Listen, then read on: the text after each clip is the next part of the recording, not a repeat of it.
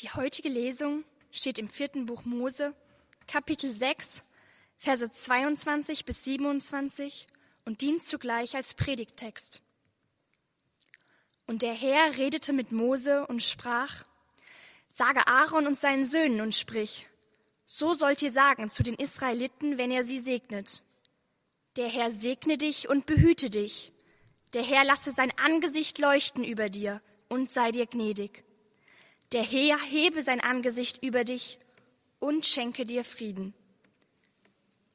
Denn ihr sollt meinen Namen auf die Israeliten legen, dass ich sie segne.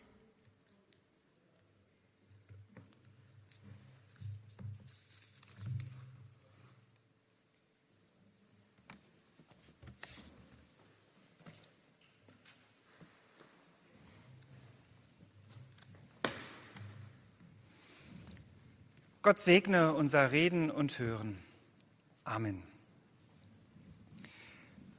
Ein katholischer Priester lädt seinen Freund, einen evangelischen Pfarrer, zu einer Pferderennbahn ein. Der Pfarrer ist zum ersten Mal bei so etwas dabei und ist ziemlich skeptisch, aber auch neugierig. Vor dem Rennen gehen sie an den Pferden vorbei, die sich für ihren Einsatz vorbereiten. Da streckt der Priester vor einem Pferd stehend seine Hand aus und legt die Hand auf die Stirn des Pferdes. Sie nehmen ihre Plätze ein, das Rennen beginnt und zur Überraschung des Pfarrers gewinnt genau dieses Pferd mit großem Abstand das Rennen. Zufall denkt er sich. Am nächsten Sonntag sind sie wieder da. Wieder schreiten sie die Reihe der Pferde ab und wieder streckt der Priester seine Hand aus und legt sie diesmal einem anderen Pferd auf die Stirn. Sie nehmen wieder ihre Plätze ein, das Rennen geht los und wieder, zur Überraschung des Pfarrers, gewinnt genau dieses Pferd mit großem Abstand das Rennen.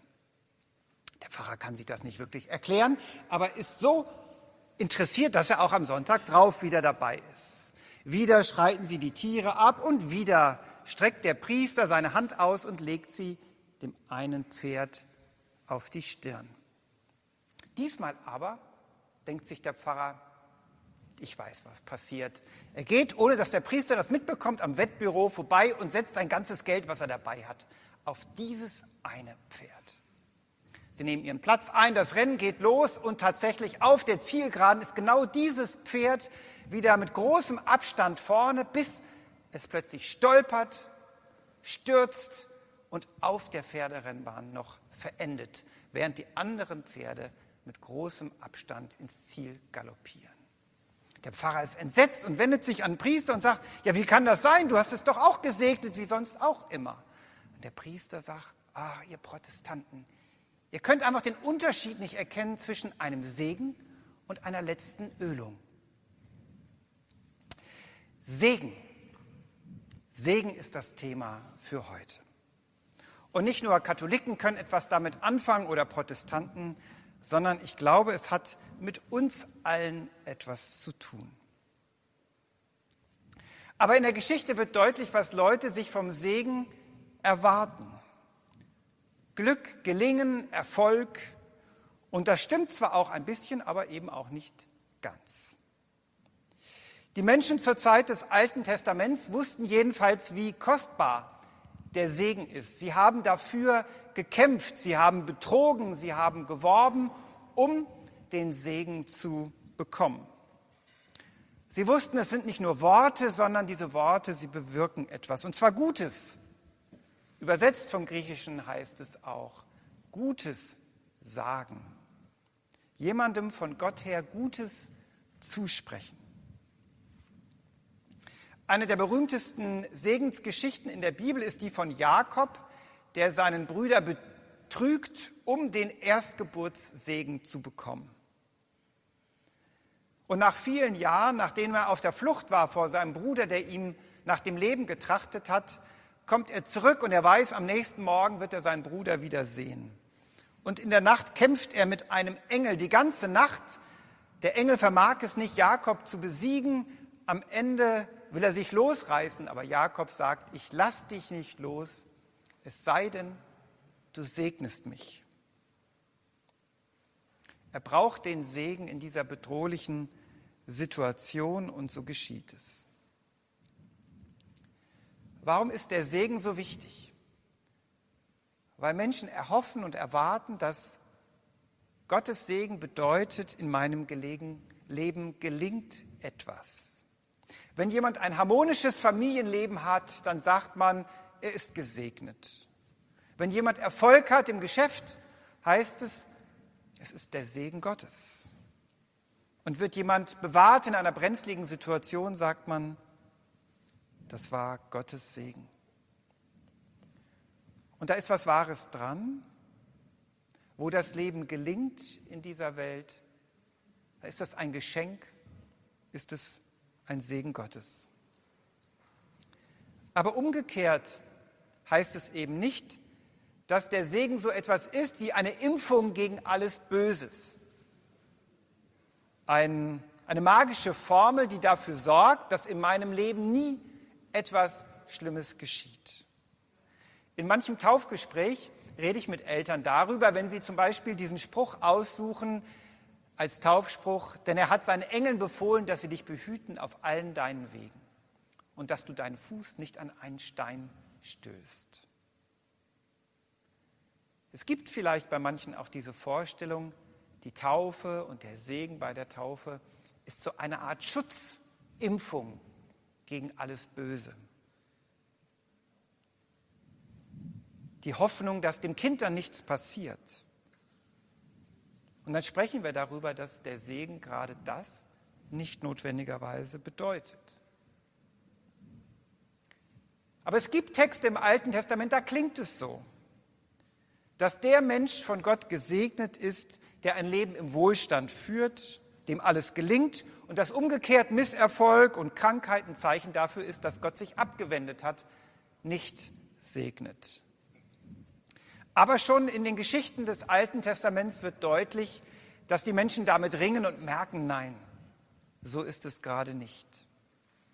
Erstens ist es so, dass Gott, so heißt es so schön, seine Sonne aufgehen lässt über die Gerechten und die Ungerechten, über die Frommen und die Gottlosen. Auch den Gottesfürchtigen gelingt nicht immer alles. Manchmal müssen gerade die Frommen durch sehr tiefe Täler gehen. Hiob ist das beste Beispiel dafür. Und umgekehrt, wer gesegnet ist, erlebt manchmal auch Schweres. Und wem viel Unglück widerfährt, der ist nicht notwendigerweise von Gott verlassen, nicht gesegnet. Aber was heißt dann Segen, wenn es nicht die Garantie dafür ist, dass mir nie etwas passiert? Ein nächster Schritt, Segen das Angesicht Gottes über mir. Diesen Text kennen viele von uns sehr, sehr gut. Es wird in jedem Gottesdienst am Ende gesprochen, nicht nur in unserem Gottesdienst, auch im jüdischen Gottesdienst. Daher haben wir ihn geerbt. Im, An im Mittelpunkt steht das Angesicht Gottes. Die erste Beziehung, die wir als Kinder, als Säuglinge aufnehmen, ist die zu einem Gesicht zum Gesicht der Mutter meistens. Ich habe mal gelesen, dass die Kinder von Anfang an ein gemaltes Gesicht erkennen können und unterscheiden können von anderen Formen oder Gegenständen. Und nach circa drei Monaten können Kinder auch einen unterschiedlichen Gesichtsausdruck wahrnehmen, freundlich oder zornig, wie auch immer. Im Blick der Mutter des Gegenübers lernt ein Kind die Welt kennen und beginnt ein Kind die Welt wahrzunehmen. Und wie unsere Beziehung zur Welt, zu mir selbst auch, sich entwickelt, hängt mit diesem Gesicht zusammen. Ob es uns anstrahlt oder ständig vorwurfsvoll betrachtet, kritisch mustert, ob dieser Blick liebevoll auf uns ruht oder ständig umherwandert, von diesem ersten Gesicht hängt vieles ab, glücklicherweise aber nicht alles. Gott lasse sein Angesicht leuchten über dir, heißt es im Segen. Und diese Segensformel greift genau diese Erfahrung auf, die uns alle prägt, von diesem Gesicht, das uns begleitet beim Aufwachsen.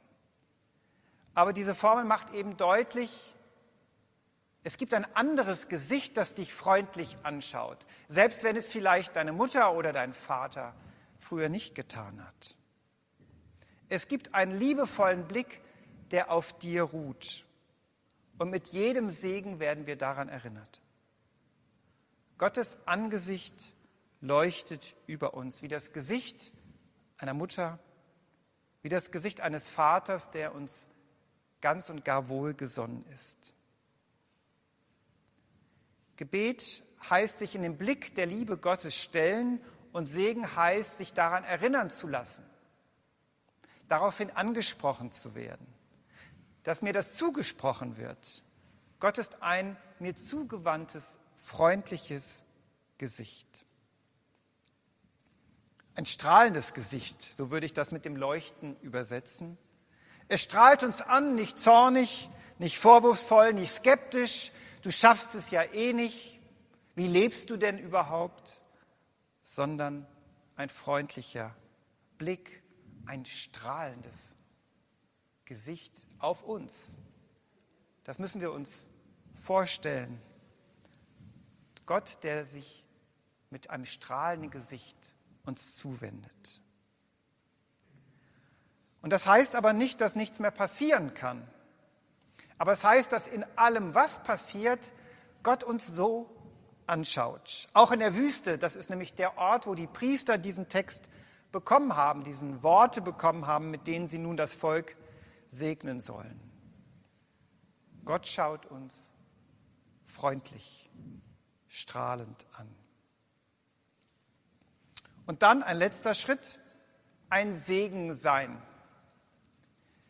Im März diesen Jahres gab es einen Segen, den es so eigentlich noch nie gegeben hat. Da hat der Papst auf dem Petersplatz in Rom den berühmten Segen Urbi et Orbi gesprochen. Ein Segen, der eigentlich nur am Ostertag gesprochen wird und normalerweise von Zehntausenden von Menschen bejubelt wird. Für Katholiken ein ganz, ganz wichtiger Segen. Nur in diesem Jahr war niemand da, außer dem Papst und ein paar Kameras. Es war der Höhepunkt der ähm, Corona-Pandemie in Italien. Niemand durfte die Häuser verlassen. Und er hat diesen Segen gesprochen, gerade in dieser Situation. Ein besonderer Segen. Früher war man ja überzeugt, dass man auf dem Petersplatz sein musste, damit der Segen auch wirkt. Die Theologen haben dann lange diskutiert und haben irgendwann in den 60er Jahren beschlossen, nein, er wirkt auch übers Radio. Später, er wirkt auch über das Fernsehen und seit 1995, wenn ich richtig weiß, gibt es auch eine Entscheidung, dass man sagt, nein, wir glauben, er wirkt auch übers Internet. Wenn wir also jetzt Abendmahl im Livestream feiern, dann tun wir eigentlich überhaupt nichts Neues. Dass das Wort wirkt auf vielfältige Weise, das hat die katholische Kirche schon vor vielen Jahren entschieden. Ein besonderer Segen, nun kann, man, kann es sein, dass wir sagen, na ja, der Papst, der spricht den Segen oder der Priester oder die Pfarrerin oder irgendwelche Leute, die eine offizielle Beauftragung haben. Aber das stimmt nicht. Wir alle sind gerufen zu segnen.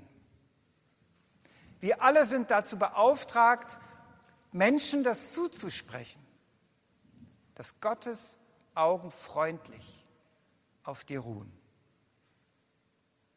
Ich erinnere mich, wie ich so mit 19, 20, 21 bei verschiedenen Einsätzen auf der Straße unterwegs war und dann haben wir wildfremden Menschen in der Fußgängerzone das angeboten. Dürfen wir sie segnen?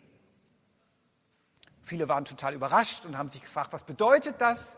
Worauf muss ich mich da einstellen? Wir haben das kurz erklärt und dann war es so, dass wildfremde Leute gesagt haben, ja, und dann, wenn die Leute das wollten, haben wir die Hand auf die Schulter gelegt und ihnen genau das zugesprochen.